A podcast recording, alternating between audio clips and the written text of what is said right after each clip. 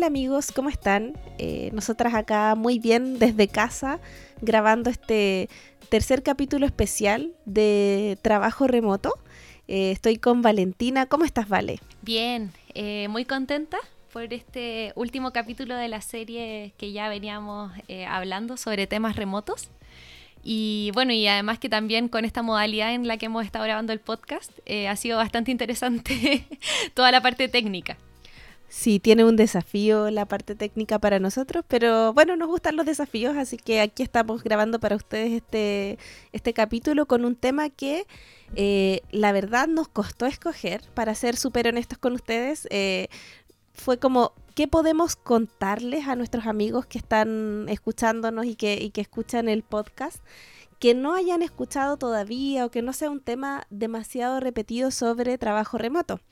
Así que ahí estuvimos iterando con Vale, estuvimos buscando información y justo nos llegó eh, esta edición especial. Ustedes saben que la, revista Harvard Business Review, además de sus publicaciones regulares, lanza algunos capítulos y, pequeños librillos especiales eh, y ellos lanzaron uno que es Coronavirus más negocios.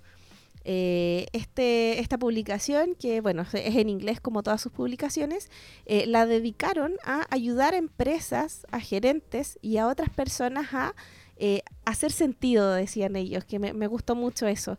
Em, cómo, cómo, reflexionar sobre esta situación que es incierta. Eh, y si bien eh, desde Harvard Business Review siempre intentan entregar bastantes recetas o, consejos, o bueno, esta es la forma de, em, el approach de este librito tiene que ver con cómo reflexionamos un poco en torno a la situación que está ocurriendo eh, desde el negocio, Eh, desde las empresas grandes o pequeñas y cuáles serían eh, las mejores recomendaciones y cómo ir abordando todo este complejo ecosistema en el que estamos inmersos hoy. Em, y este libro tiene, tiene tres grandes capítulos, nosotros vamos a hablar un poquitito de dos. el primero es gestionando tu negocio. Eh, el segundo, del cual no vamos a hablar tanto porque ya hay bastantes consejos que, les hemos dado sobre esto, era eh, gestionando tu equipo remoto. Y en el tercero, donde quizás vamos a, detenernos bastante más, es cómo eh, liderar a través de la crisis. Em, que nos pareció súper interesante y también muy fresco, como estas perspectivas que recogimos de acá, ¿cierto, Vale? Sí, sobre todo que aparecen bastantes conceptos que solemos escuchar a lo mejor en, otras, en otros ámbitos, a lo mejor temas más psicológicos, eh, así que me gusta mucho cómo lo podemos alinear también con temas más ágiles para nuestras empresas. Buenísimo, entonces para partir eh, les queremos contar un poquito nuestras impresiones. Ustedes ya saben que eh, en, el podcast vamos eh, dándoles cierta, acercando ciertos contenidos que están en inglés, pero también desde nuestro punto de vista, con nuestras historias ahí. Así que vamos a partir con uno de los temas. este libro está compuesto por artículos eh, les vamos a dejar los links a todos ellos en, el sitio www.inspiritlatam.com sección podcast. Em, y eh, justamente vamos a partir por eh, cómo llevar tu negocio a través de esta crisis del coronavirus. Sí, Cele, a mí este capítulo me, gustó harto. no sé si a lo mejor tú nos puedes comenzar contando un poco sobre algunos highlights. Sí, totalmente. Mira, el, cuando hablamos de llevar y, en el fondo de, liderar el negocio a través de esto que está pasando, aparecen temas de comunicación, eh, temas de eh, lineamientos, cómo defino, qué tengo que definir, em, qué necesidades existen en las personas, cómo pensamos eh, la eficiencia desde el negocio. y este artículo contiene varios consejos, pero desde la perspectiva de la experiencia. Por ejemplo, eh, esta persona eh, que, escribe el artículo parte hablando sobre em, cómo estaban eh, actualizando las noticias al equipo. que inicialmente habían tomado una política de decir, bueno, cada 72 horas vamos a estar comentando qué pasó, qué, cuáles son como las novedades, si tienen o no que venir a la oficina, etcétera, y que pasaron a un ciclo diario eh, porque no solamente estaban actualizando datos, sino también este ciclo diario les, les permitía al liderazgo tener estos puntos de comunicación donde eh, reformulaban su perspectiva general sobre lo que estaba pasando. Entonces, no es solamente decir lo que vamos a hacer, sino tener esta pausa reflexiva de, de, identificar, bueno, el negocio con esto que está pasando, con las nuevas medidas que están tomando las autoridades, podemos llevarlo hacia allá, hacia acá, como ir, ir en esa evolución. Sí, en la misma línea con el tema de eh, la comunicación, me gusta mucho también otro tema que se toca en este capítulo, que es eh, no asumir que la información eh, va a crear a personas informadas.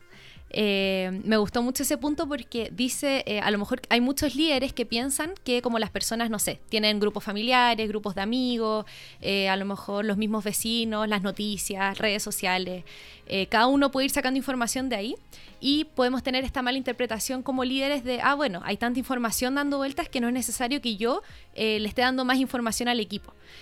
cuando por el contrario, lo mejor que podemos hacer tal vez como líderes o como miembros de equipo es poder eh, compartir esa información y alinearnos con esa información como equipo. Porque si no, aquí también empiezan todos estos malentendidos, eh, sobre todo cuando empezamos como, oye, pero yo escuché esto, eh, pero dijeron que íbamos a volver tal día a la oficina, y cuando a lo mejor esa información no se ha entregado, entonces para ir acotando estas brechas de comunicación, también es importante no asumir que la información está. Súper importante eso. también comentaban un poquitito sobre eh, a propósito de, este no asumir que la información existe, eh, de toda esa casuística que puede ocurrir en eh, el trabajo particular de cada persona, más allá de que tú como líder puedas darle una perspectiva general. hay un montón de, de necesidades locales súper específicas que requieren que se otorgue un enfoque en múltiples niveles. Por lo tanto, cuánto tú como líder de la organización o, independiente del nivel en el que estés, estás conversando sobre, eh, eh, sobre estos eh, consejos quizá o lineamientos o sugerencias que estás dándole al equipo en los distintos niveles. no, no, solamente como la gran comunicación del CEO de la compañía, sino también respecto como a, las, a los trabajos particulares que cada equipo realiza. Sí, ese punto es muy importante. Está eh, conectando también mucho con el tema de, como hablamos de equipos, eh, creo que también en estas situaciones es importante que cada uno tenga muy claro cuáles son sus roles también. Eh, en esto que estamos hablando de líder, miembro de equipo. Eh, porque hay otro punto que habla de eh, tener cuidado con el tema de la burocracia, eh, con el tema de cómo tomamos las decisiones, cómo vamos a lo mejor a crear un plan de acción para poder dar más libertad también a nuestros equipos y poder también empoderarlos. Nos vemos un poco obligados también, hay, hay personas que se sienten un poco incómodas con ese tema de poder empoderar a otros o tal vez darles más libertad de acción. Eh, pero sobre todo en estos momentos de crisis es importante que eh, podamos distinguir sobre los hechos, cuáles son hipótesis, cuáles son eh, especulaciones y cómo esto también nos ayuda a poder mejorar la comunicación entre todos.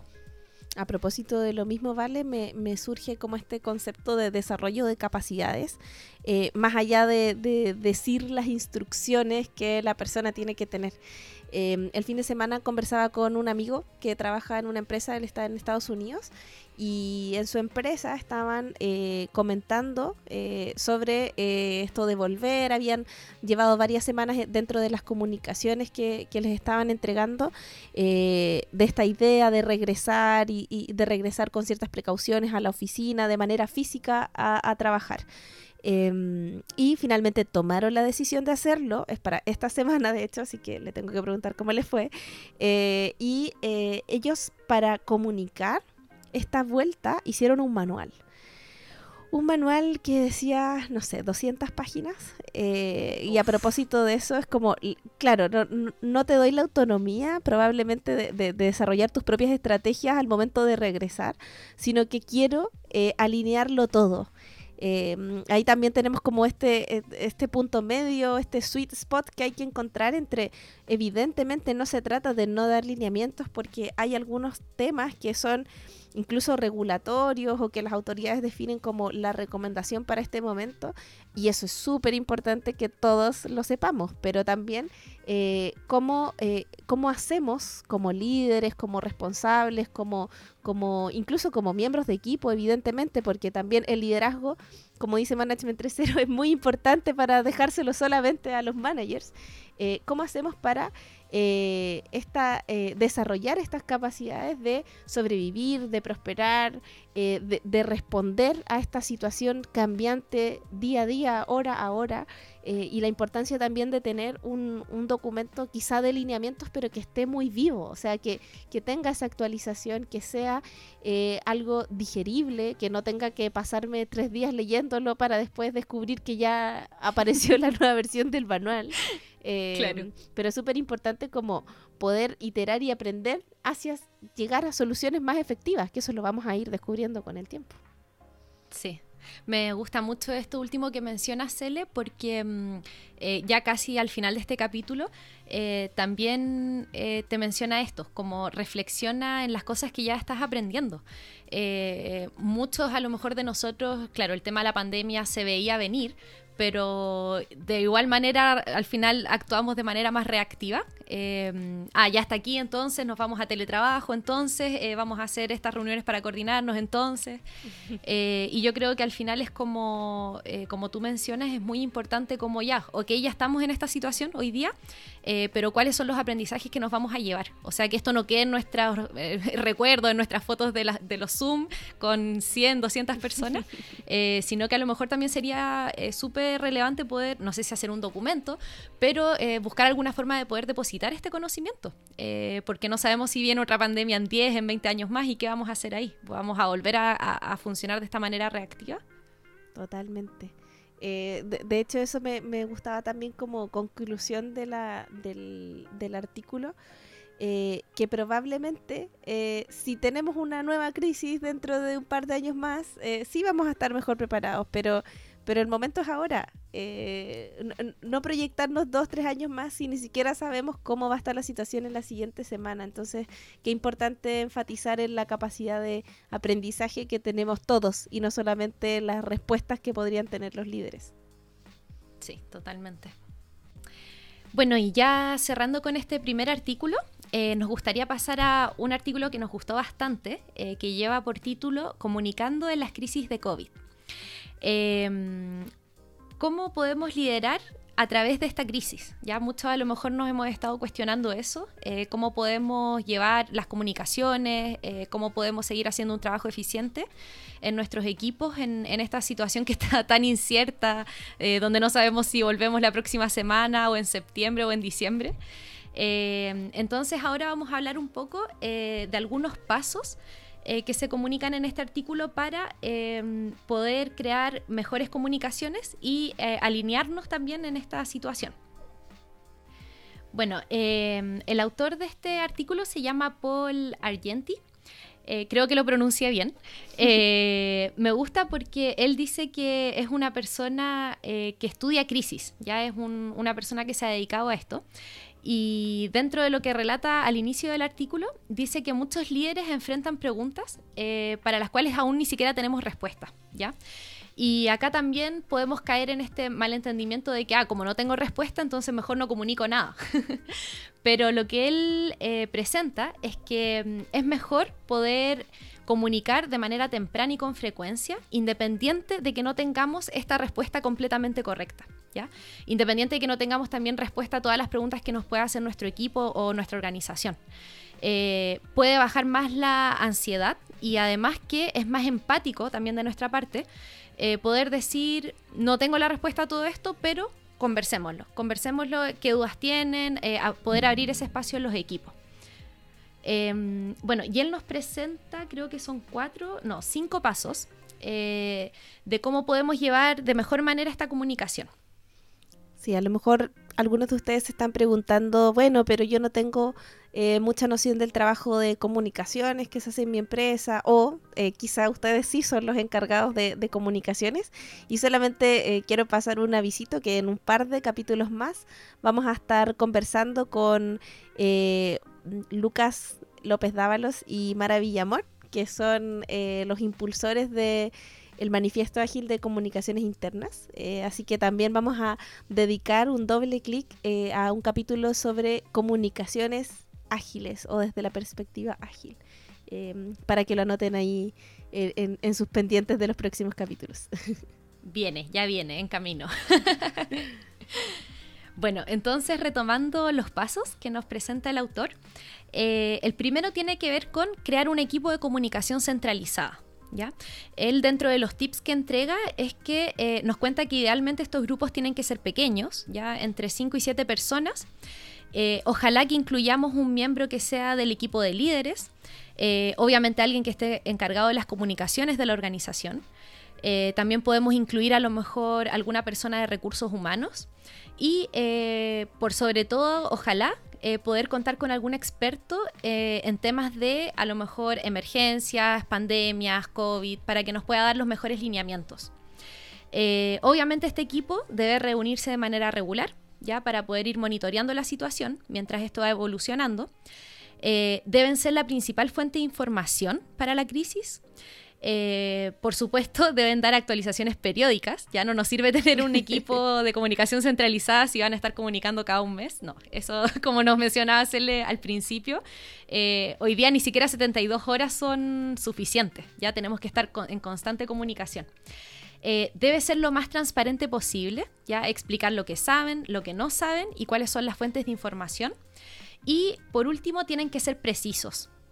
Eh, sobre todo ahora que nos estamos comunicando de manera remota, los mensajes tienen que ser al hueso, como decimos acá en Chile. Eh, si es que son mensajes muy largos, donde tengo miles de pasos o palabras complicadas, ya perdí la atención de mi lector. Entonces tienen que ser mensajes precisos, concisos y que entreguen la mayor información posible. Es importante también acá considerar eh, y que todos casi que hagamos este ejercicio de, bueno, yo si estoy recibiendo comunicación por parte de mi empresa, eh, ¿qué más estoy recibiendo? Porque eh, muchas veces los equipos de comunicaciones y especialmente en este contexto tan, tan complejo en el que nos encontramos, asumen que es la única comunicación que voy a recibir. Y muchas veces el equipo también tiene, bueno, hay rumores, em, hay fake news, eh, hay estos mensajes que se van reenviando y reenviando por WhatsApp eh, donde algunos son del contexto general y otros pueden ser también de la, de la empresa.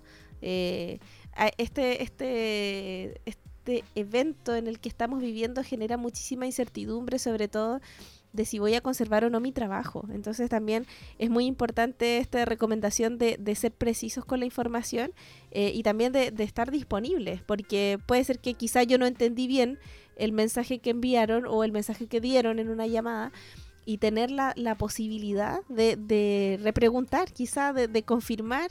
Eh, entonces, al finalmente es un, es un trabajo de tiempo completo el de este equipo de comunicaciones, ¿no? Sí, totalmente. O sea, esto no es, eh, ah, bueno, los tengo dos horas al día y ya, no, tiene que ser eh, un constante, totalmente.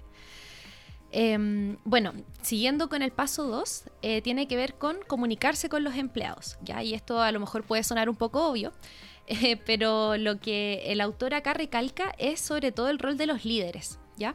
Eh, él dice que en particular ellos tienen un papel especial en la reducción de la ansiedad de los empleados. Esto lo basa en un estudio que él hizo para cuando fue el atentado del 11 de septiembre en Estados Unidos. Eh, en su estudio, él dice que muchos empleados describieron lo importante que era escuchar la voz del líder. Eh, decían que no les importaba si era en vivo, en correo electrónico, por mensaje telefónico, en redes sociales, pero el poder eh, saber que su líder tenía algún comunicado alguna palabra, ya sea de alivio, de respuesta o simplemente de transparencia, de, oye, no tengo muy claro qué está pasando, pero lo estamos resolviendo, estamos trabajando para eso, él dice que eso le bajaba mucho la ansiedad a los colaboradores y a mí me hace mucho sentido. bueno, el paso 3 tiene que ver con eh, comunicarse también regularmente con los clientes. ¿ya? Eh, ya cubrimos a lo mejor el tema de nuestros empleados, la parte interna, ahora vamos hacia lo externo. Eh, acá es importante enfocarse en lo que es importante para nuestros clientes, dependiendo de la industria en la que estemos. Poder entregarles alivio cuando sea posible. Si es que, por ejemplo, nos hacen preguntas, ojalá que el tiempo de respuesta sea lo más bajo posible. y enfocarse en la empatía eh, más que estar intentando crear nuevas oportunidades de venta, ¿ya? Eso también pasa mucho. Eh, o vemos una crisis, una oportunidad de negocio, a lo mejor eh, alguna oportunidad de, de, no sé, cómo podemos aumentar las ventas, pero hoy día lo que nos tenemos que enfocar es más en la empatía y en cómo cada uno se está sintiendo. Lo que no quiere decir que si sale una buena oportunidad no haya que aprovecharla. Absolutamente. Ahí también tiene mucho que ver con eh, este ejercicio que hablamos constantemente de poner a nuestro cliente al centro, identificar qué es lo que está necesitando realmente y qué es coherente que yo como empresa le ofrezca a mi cliente. Em, a partir de ahí, esta empatía se vuelve también como la protagonista. Em, me acuerdo que al principio de, la crisis me, me comentaba un amigo que recibía diariamente dos, tres llamadas de funerarias. Eh, y, de, y de estos lugares eh, como donde tú reservas tu eh, espacio para que después pongan tu cuerpo una vez que ya falleciste.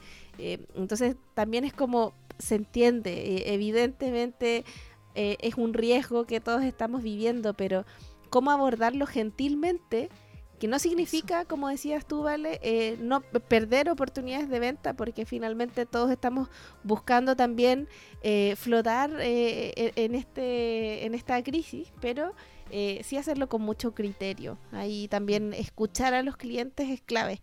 Em, literalmente ahora es más importante que nunca. Sí, total, totalmente. Em, bueno, en esta misma línea con el tema de comunicarnos regularmente con los clientes, por otro lado, el paso 4 tiene que ver también con eh, comunicarnos regularmente con los accionistas, ¿ya? Cómo los vamos tranquilizando en esta época de tanta incertidumbre. Y acá obviamente lo más importante es ser transparente cuando voy a comunicar los desafíos que tengo a corto plazo.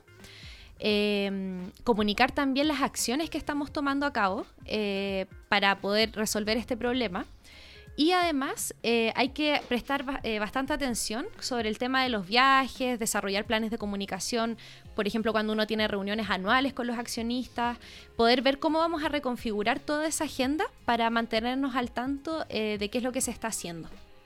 Y por último, el paso 5 tiene que ver con cómo yo puedo ser productivo para las comunidades.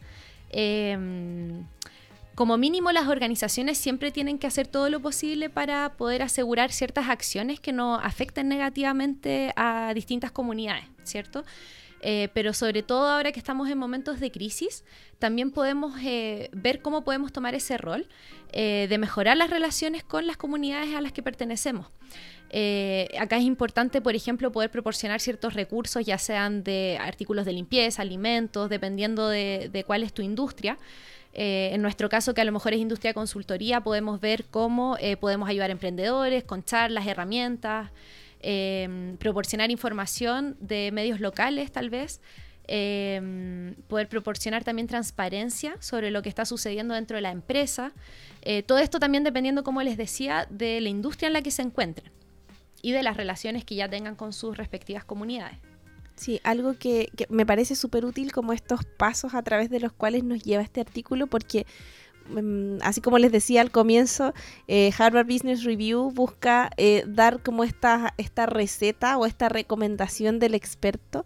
Y me parece que si tú hoy día te encuentras en una situación en la que no sabes muy bien cómo proceder, em, al menos partir por estos pasos y después ir encontrando tu propio tono, tu propia voz, eh, me parece fundamental. De hecho, al, hacia el cierre del artículo, algo que comenta que, me pareció súper revelador, es que em, esta situación actual requiere que las empresas se comuniquen inclusive cuando no tienen toda la información. Em, a propósito, por ejemplo, del caso de, de Casa Ideas, que es una empresa chilena, que fue una de las primeras en anunciar que eh, mantendría los contratos de sus trabajadores y que costearía también em, los sueldos aun cuando las tiendas están cerradas y en ese momento ellos no tenían un e-commerce. En medio de toda la situación de, la pandemia abrieron un e-commerce y tuvieron problemas de logística, que es lo que varias empresas están sufriendo hoy en día. Y ellos eh, lanzaron un comunicado pidiendo disculpas, diciendo, oye, eh, sabes que no, no no medimos el, el, impacto y la demanda que iba a tener esto, estamos recién aprendiendo, pedimos disculpas por los retrasos en los despachos, eh, estamos mejorando eh, y fíjate que cuando ellos lanzaron eso, yo dije, hoy me gusta y compré sabiendo que eh, esto iba a llegar quizás más retrasado de lo que, de lo que yo lo esperaba. Em, porque finalmente eh, están atentos a corregir errores sin preocuparse de las repercusiones o teniendo también como eh, incluso esa conciencia de, bueno, puede ser que haya gente que ya no nos compre. Eh, y está bien, porque estoy siendo transparente. Es como la nueva forma de comunicar que me parece muy valiosa. Sí, me, me, gusta lo que estás contando porque a nosotros acá en mi casa nos pasó lo mismo.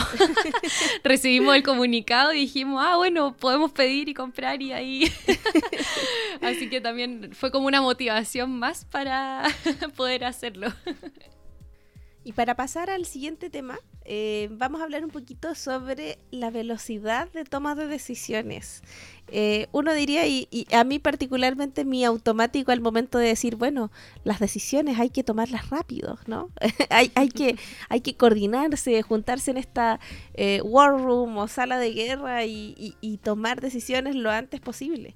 Em, y en este artículo, que su nombre es Reduzca la velocidad para tomar mejores decisiones en una crisis, justamente nos hace ver eh, que existen varias razones psicológicas, ni siquiera son, son razones de otra índole, por las cuales puede ser difícil tomar decisiones rápido en este momento. Eh, y la importancia también de darnos una pausa, eh, de reflexionar un poquitito más. algunas de esas razones probablemente les suenen conocidas, ya las hemos ido conversando también en, en podcast anteriores, pero eh, en primer lugar hay una amenaza inminente, una enfermedad real. Eh, en segundo lugar, hay mucha incertidumbre sobre la propagación del virus. En tercer lugar, eh, tenemos nosotros como, como seres humanos muy poco control sobre cómo este virus se propaga, más allá de algunas medidas que podemos tomar, que, que, las autoridades informan. pero en general a nosotros como personas no nos gusta estar en situaciones en las que no tenemos el control. Tenemos una ansiedad adicional con todo esto que está pasando. Y sabemos, como cuarto lugar, así para, para coronar esta situación, que todos los intentos de controlar la propagación del virus son fundamentalmente preventivos. Eh, por lo tanto, estos cuatro factores definitivamente van a afectar todas las decisiones que tomemos, eh, todo el comportamiento que, estamos teniendo en este momento. Em, y esta amenaza, esta incertidumbre y esta ansiedad nos llevan a tomar decisiones que son miopes, porque no tenemos toda la visión. Sí, totalmente. Me gusta mucho eh, lo que mencionabas en el segundo lugar, que acá también los autores hablan de eh, que cuando se trata de proyecciones futuras, somos muy buenos para comprender tendencias que son lineales, ¿ya? Eh, pero somos muy malos para comprender las tendencias que implican un crecimiento acelerado, como lo es el coronavirus con esta función exponencial que tiene. Eh, me gusta mucho porque también vivimos en esa ilusión de que ah, vamos a tener tendencias lineales cuando en verdad nunca es así. Eh, ahora estamos en un caso, claro, eh, de como usuario extremo que es este COVID, pero me gustó bastante esa, esa acotación ahí del autor.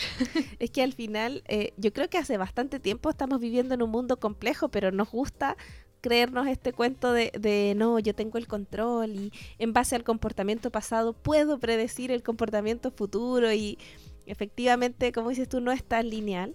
Eh, y necesitamos tener esta perspectiva. Ahora, a mí con, con, esta, con este artículo me venía nuevamente la reflexión de la importancia para los líderes y tomadores de decisión de las empresas de entender eh, la teoría de la complejidad más allá de decir, ah, bueno, son muchas variables. Complejidad es igual a muchas variables. No es solo eso, es más profundo. Entonces también hay una, una corriente interesante de estudios en las cuales, si, si les interesa, pueden ir haciendo ahí doble clic y profundizando eh, sobre teoría de complejidad aplicada, a través de la cual eh, puedes quizá no tener respuestas, eh, pero sí abrir a nuevas perspectivas que te permitan tomar mejores decisiones lento o no tan rápido o no tan impulsivamente como, como quizá necesitamos en base a la ansiedad o a lo que creemos que tenemos que hacer. Sí, totalmente. Sobre todo ahora em, es necesario reducir la velocidad porque así también podemos usar a lo mejor una parte más racional eh, al momento de mirar datos, por ejemplo. Eh, hoy en día hay mucha información sobre el tema del virus eh, y de cómo deberíamos reaccionar. Entonces es bueno también poder tomarnos esa pausa, tomarnos el tiempo para leer, digerir esa información antes de tomar cualquier decisión, ya sea personal o comercial. Em, porque si no, después las consecuencias pueden ser aún más grandes. Totalmente. De hecho, eh, en este artículo el autor dice, bueno, algunas personas ante la ansiedad están tomando decisiones rápidas sobre sus finanzas. La bolsa fluctúa, quizá ellos tienen algunas inversiones en algunos, eh, en algunos espacios y eh, venden, venden sus acciones, venden lo que están, lo que estaban invirtiendo, porque al final entre esta necesidad o ansiedad de querer actuar rápidamente, no existe la reflexión de que la inacción, es decir, como no hacer nada por el momento, puede ser más prudente y sobre todo más rentable en el mediano plazo. Em, nos cuesta ver más allá de nuestra nariz, por supuesto, pero también con esa, con ese eh, entendimiento, eh, aún más complejo tomar decisiones así tan rápido, eh, que puede ser muy impulsivo y sobre todo cuando estos juicios que hacemos de manera más rápida generalmente se sesgan hacia la acción. Eh, ah, pasa esto, ya, yo actúo. Pasa esto otro, actúo. entonces aquí el autor dice, debes reducir la velocidad para asegurarte de que las reacciones rápidas que estás teniendo están realmente justificadas. realmente tienen un trasfondo de que es una buena idea hacerlo así o de otra manera. Exactamente. Em, bueno, ahí también ellos hablan un poquitito sobre eh, cómo, qué sistemas de racionamiento rápido existen. Em, pero eso lo podemos dejar para un siguiente, para una siguiente oportunidad. Eh, sí, ese es un capítulo entero de conversación. sí, totalmente. Bueno, igual eh, recuerden que en www.inspiritlatam.com sección podcast les dejamos todos estos links en caso de que alguno de los artículos que comentamos les pareció eh, más interesante y quieren ir a profundizar, lo pueden hacer por ahí. Y llegamos a un artículo que para Vale y para mí fue uno de los favoritos.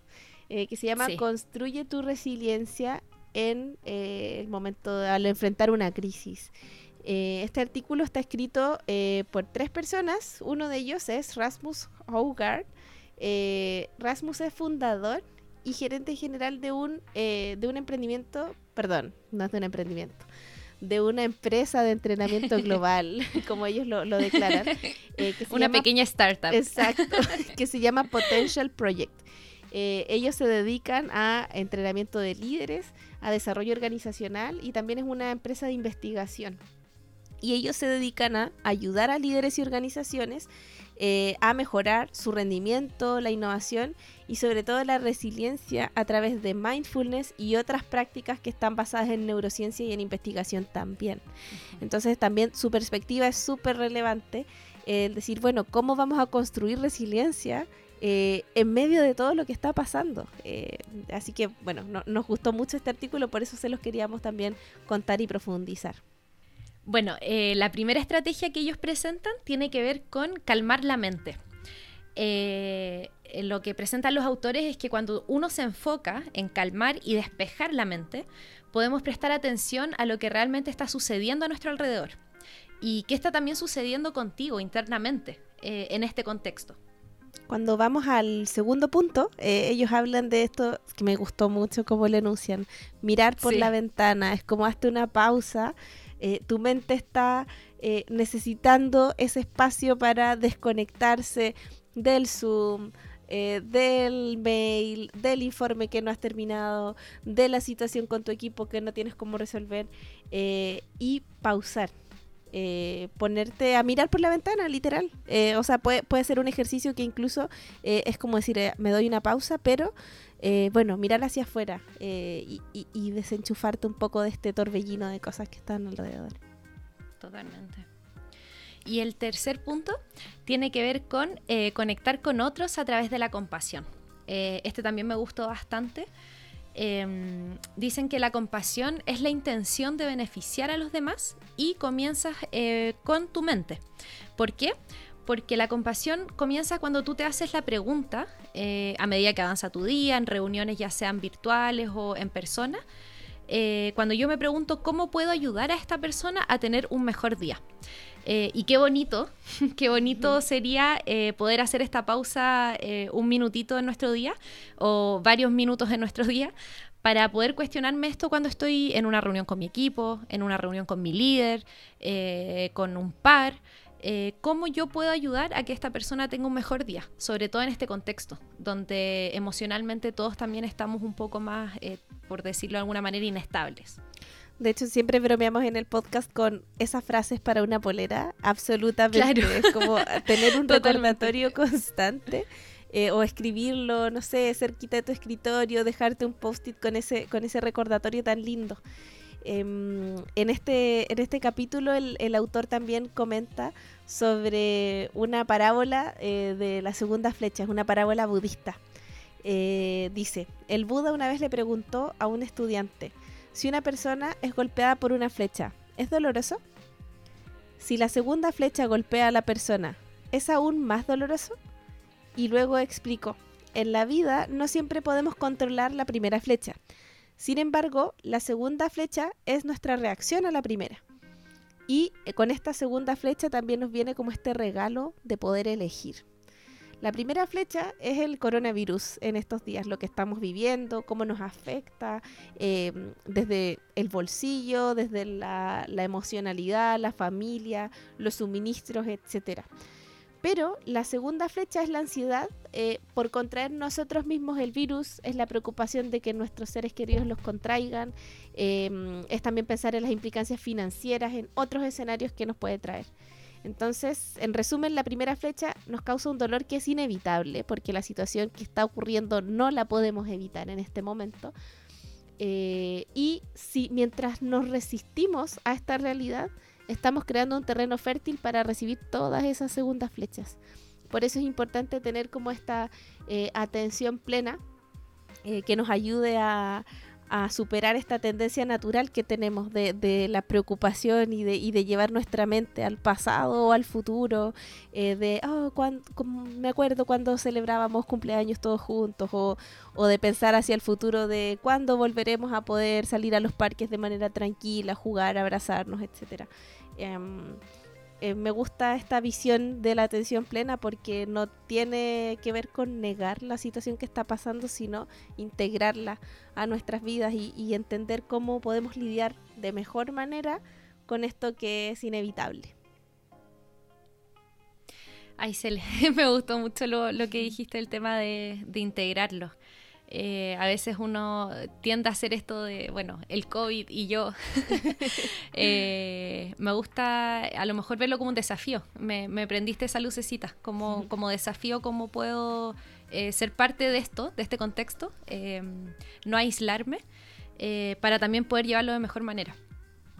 100%, de hecho, súper en línea con, con este tema. nos vamos al último artículo que vamos a revisar que es no ocultar malas noticias en tiempos de crisis. A propósito de integrar también y de ser súper transparente, eh, ¿qué consejos nos traen a propósito de, bueno, qué pasa con esta reputación corporativa, de, decir, pues no voy a decir las cosas malas que están pasando en la empresa, eh, con miedo a las consecuencias que pueda tener? Sí, me gusta porque el artículo parte eh, presentando que la transparencia es como el one job, como el trabajo eh, para los líderes en una crisis. Em, bueno, y no solo en una crisis, debería hacerlo siempre. Pero me gusta que dice eh, que seas claro con lo que sabes, lo que no sabes y lo que estás haciendo para poder obtener más información. Em, el autor acá nos presenta que ocultar malas noticias es prácticamente un reflejo en la mayoría de las organizaciones. Eh, bueno, y podemos no solo verlo en las organizaciones, sino que también, eh, no sé, lo vemos en las noticias en el, cuando el gobierno habla, eh, cuando buscamos noticias. ocurre esta tendencia de que preferimos ocultar las malas noticias para no causar pánico, un poco como desde esta parada, por decirlo un poco más paternalista. Em, pero lo que aquí presentan en este artículo es que los líderes eh, que son reflexivos reconocen que el hablar temprano y hacerlo de manera sincera es una estrategia vital en una crisis eh, para poder obtener movimientos más rápidos, ya para poder buscar soluciones y eh, formas de poder ver cómo navegamos esta crisis de manera en conjunto y de la mejor manera, obviamente. En línea con eso es ver cómo la reputación Em, es un juego a largo plazo. Sí, ahí me gustaba mucho que eh, mencionaba eh, una frase eh, o, un concepto que acuña Peter Senge a propósito del efecto de peor antes mejor, como no, sé muy bien si la traducción es correcta. dice que es un patrón antiguo en los sistemas complejos y que las organizaciones que realmente se toman en serio la mejora, primero deben alentar a las personas a hablar honestamente sobre los problemas actuales que están viendo. Eh, si no hacemos eso, o sea, si no identificamos lo que está pasando, es difícil tomar un siguiente nivel eh, donde efectivamente vamos a mejorar. Eh, no es como desconocer que hay una situación compleja o, o que nos está costando manejar quizá. Sí, totalmente. Eh, el, tener esta ausencia de datos sobre lo que no está funcionando, eh, como dice aquí el autor, es casi imposible saber qué solucionar y cómo solucionarlo. Eh, sin datos no tenemos progreso. cuando obtenemos información precisa, las personas así pueden dirigir su atención y habilidades a estos desafíos que se están presentando. Eh, para poder desarrollar soluciones que sean novedosas eh, y poder hacer estas problemáticas visibles. Eh, cuando estábamos hablando del tema del podcast con Cele, le comentaba que yo conecté mucho este artículo con todos los temas de descubrimiento, cuando estamos hablando de Design Sprint, de Design Thinking, de Inception Deck y otras metodologías Lean Startup. siempre se nos dice, primer paso es poder tener una problemática o una pregunta eh, convocante que sea lo suficientemente buena para que yo pueda mantener mi foco en esta búsqueda de esa solución. Eh, pero si yo no tengo esa problemática definida o no tengo esa información, eh, es imposible que pueda entonces buscar una buena solución a ese problema. Así es. Eh, bueno, y, aquí también para, para quien le interese hacer doble clic sobre este, sobre este tema, em, el autor tiene también un libro que, que, se publicó en 2019 que se llama The Fearless Organization o la organización sin miedo, donde hay varias historias eh, sobre los tipos de aprendizaje eh, y sobre todo sobre el, el, avance y el rendimiento que tuvieron ciertos equipos cuando los problemas los pones por delante. Cuando eh, se evidenciaron esos problemas y se definió eh, una estrategia en conjunto en base a la sabiduría de todos los que eh, componen ese equipo. Así que hay varios casos, no solamente es, es algo en la teoría. Para que los quienes se interesen lo puedan revisar, también se los vamos a dejar en el sitio web. Sí, Em, bueno, y otra cosa que toca este artículo que es bastante importante, em, plantea que la transparencia no va a suceder si es que no hay un espacio de seguridad psicológica. Em, necesitamos poder crear un espacio donde las personas puedan plantear sus preguntas, sus preocupaciones, eh, cuáles son sus ideas, eh, sin este temor a repercusiones personales. Hoy van a pensar que, eh, no sé, soy un exagerado, eh, a lo mejor la idea que di fue tonta, la pregunta que estoy haciendo a lo mejor está fuera de contexto. todos esos obstáculos que nos ponemos de manera personal dificultan el poder crear estos espacios de transparencia, de colaboración, de aumentar esta seguridad psicológica en los equipos. Totalmente, o sea, aquí el, autor tiene mucho bagaje respecto al tema de la seguridad psicológica eh, y me parece que ya e, e, es, un hashtag que, hemos ido eh, acuñando y conversando en distintos podcasts de, de lo importante de este componente, de desarrollarlo. Sí, acá el autor dice, cuanto mayor es el riesgo de la situación en la que nos encontramos, mayor es el riesgo que una persona sienta eh, que no puede hablar. Eh, por miedo a estas repercusiones personales. Eh, yo considero que el COVID es una situación de riesgo bastante alta, entonces en consecuencia con esta frase podríamos estar asumiendo eh, como hipótesis que el riesgo de que las personas no nos estén haciendo todas las preguntas que tienen también está siendo bastante alta. Entonces como, eh, como líderes, como equipo, eh, cualquier rol que ustedes tengan, podemos ir navegando esta situación para poder como sacar esa información, por decirlo de alguna manera, de las personas, obtener esa información. Me parece súper poderosa esa reflexión, ¿vale? Eh, y bueno, queremos dejarlos también a ustedes con la inquietud de indagar un poquito más en estos interesantes artículos que comentamos. Eh, recuerden que son parte del libro de, coronavirus más negocios que eh, sacó Harvard Business Review, que es una selección de artículos que ellos también tienen publicados en el sitio web, por si les interesa más.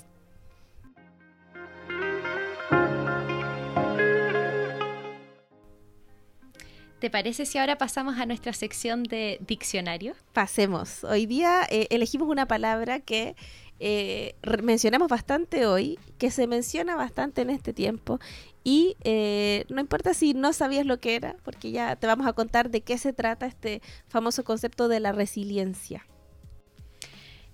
bueno, si queremos buscar una definición de resiliencia, podemos pensar que esta es la habilidad eh, de poder primero notar nuestros propios pensamientos, eh, dejar de lado los pensamientos que no son constructivos y poder reequilibrar rápidamente eh, estos pensamientos cuando estoy en una situación difícil. acá tengo otra definición que también me gustó harto, que dice que la resiliencia es la capacidad de hacer frente a las adversidades de la vida, transformar ese dolor o situación difícil en una fuerza motora para superarse y salir fortalecido de ella. Una persona resiliente comprende que es el arquitecto de su propia alegría y su propio destino. Eh, me gustó mucho porque sobre todo en esto que siempre hablamos de eh, cómo yo tomo este rol de protagonista y no de víctima en estas situaciones. Mm, exactamente, súper interesante.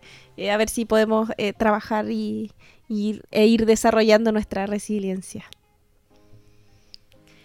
Y bueno, dentro de los artículos que les mencionamos, eh, uno de los autores presentaba como em, algunos principios de la resiliencia, ¿ya?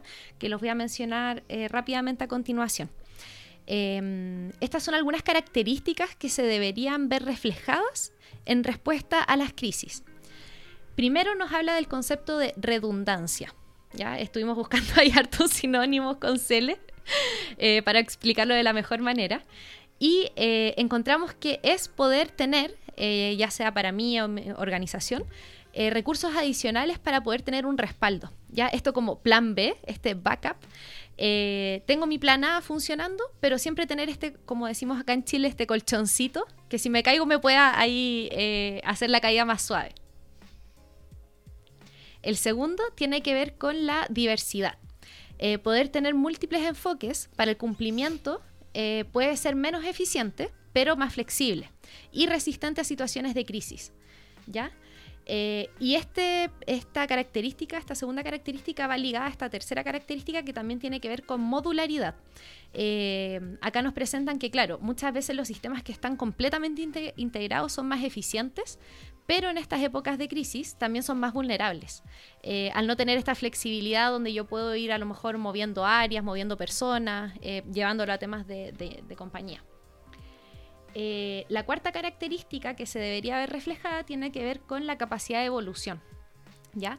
Cómo estamos constantemente mejorando a través de estas nuevas oportunidades, estas nuevas problemáticas o esta nueva información que está saliendo minuto a minuto. Eh, la otra característica tiene que ver con eh, prudencia, ¿ya? Eh, poder tener planes de contingencia. tengo este plan A, como les mencionaba, pero tenemos también este plan de contingencia en caso de que se caiga, no sé, por ejemplo, nosotros cuando hacemos nuestros talleres tenemos la herramienta Zoom y Mural, que son las que siempre usamos. Pero ya nos ha pasado que algunas veces tienen ciertas caídas estas herramientas y sobre todo con Mural ya hemos aprendido que tenemos que descargar la presentación, que tenemos que buscar otra forma para poder actuar de manera rápida. Entonces, en cosas tan pequeñitas como un taller, hasta cosas mucho más grandes de tener planes de contingencia, ya sea para información de mis empleados, eh, etc. Y el último, la última característica tiene que ver con la integración. Eh, cómo yo también en estas épocas de crisis me doy cuenta que no soy un único, eh, que no estoy solo y cómo puedo crear estas eh, conversaciones o este apoyo eh, en mis mismos clientes, en mis partners, en mis socios, en los sistemas de salud. o sea, tenemos un gran ecosistema donde hoy más que nunca es importante no vernos como un individuo único en este mundo, ya como mi empresa y nadie más. Cómo nos apoyamos en estas redes de, de apoyo, valga la redundancia. Y ahora que ya les describimos bastante la resiliencia, hay que ponerla en práctica, así que esa tarea se llevan después de escuchar este podcast.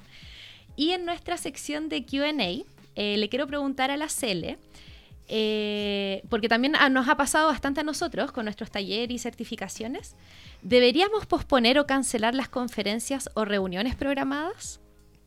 Es una pregunta que no es tan, no es tan fácil, eh, iba a decir no es tan difícil, pero sí, es difícil, eh, porque hay muchos factores que considerar y como hablábamos bastante al principio también de este, de este podcast, hay una emergencia constante de nuevas eh, informaciones y de otras medidas que está apareciendo muy, muy recurrentemente y eso nos da mucha incertidumbre sobre el futuro.